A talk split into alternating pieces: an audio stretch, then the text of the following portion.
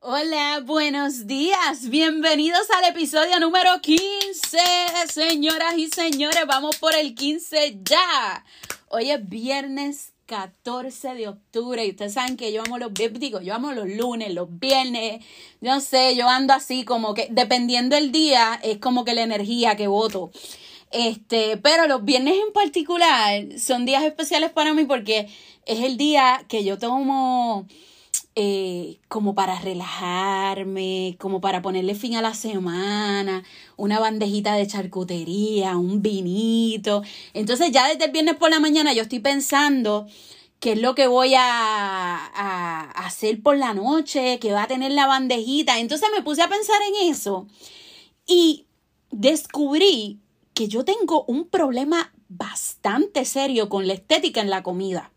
O sea, y, eso no es de ahora desde chiquita que doña mami me, se me regañaba porque yo, ella me decía, tú eres bien mala mañosa. Si algo se ve feo, yo no me lo como. O sea, para mí, por eso es que yo creo que estoy como que tan, tan obsesionada con el asunto de las charcuterías, los desayunos. Si la, si la presentación se ve linda, o sea, créeme, a mí me ganó. El sabor, yo sé que no debería ser así, que lo importante es el sabor, pero para mí la estética es bien importante. Entonces, ¿qué pasa?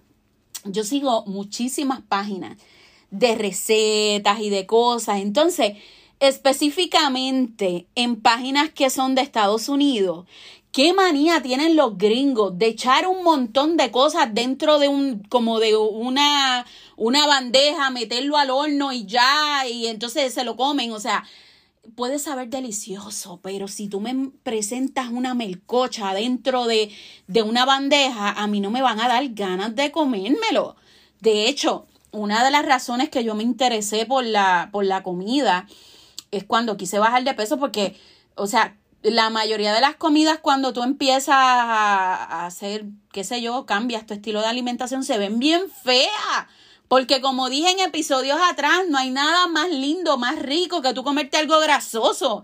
La presentación de las comidas grasosas está por encima de los gandules. Y, y el, que, el que diga que no, que venga, que nos metemos par de puños. O sea, no hay, no hay mejor presentación que una comida grasosa y poco saludable. Por eso es que quizás, pues yo cuando empecé en este camino, yo quise eh, pues mira, que mi comida luciera bonita y quizás, aunque no era un sándwich de pan sobao, pero aunque fuera el pancito ese que no sabe, que sabe a cartón, pero se ve bien lindo.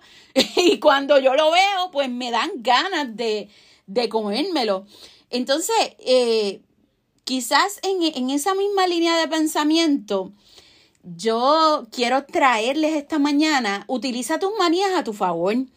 A veces nosotros tenemos manías y nos quedamos con, eso simplemente, con tus manías. Y te pongo el ejemplo, en mi caso, yo utilicé esa manía de que las cosas, la comida se viera bonita para, para meterle mano y decir, no, eh, mi comida se va a ver bonita de ahora en adelante.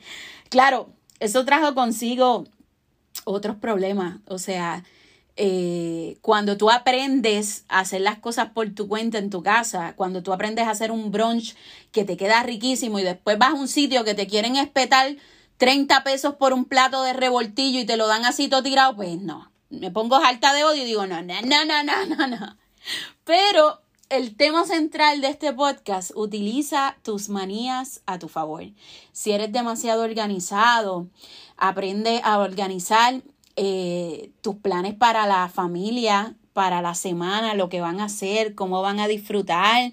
Si te gusta aventurar, pues tira este, este listado de cosas que quieres hacer, de lugares que quieres visitar, todas esas manías extrañas, utilízalas, utilízalas a tu favor. Y ah, por lo menos el día de hoy, hoy que es viernes, mira a ver qué manías tú las puedes usar para tu beneficio y el beneficio de los que te rodean. Nada, hasta aquí el podcast del día de hoy. Te veo mañana.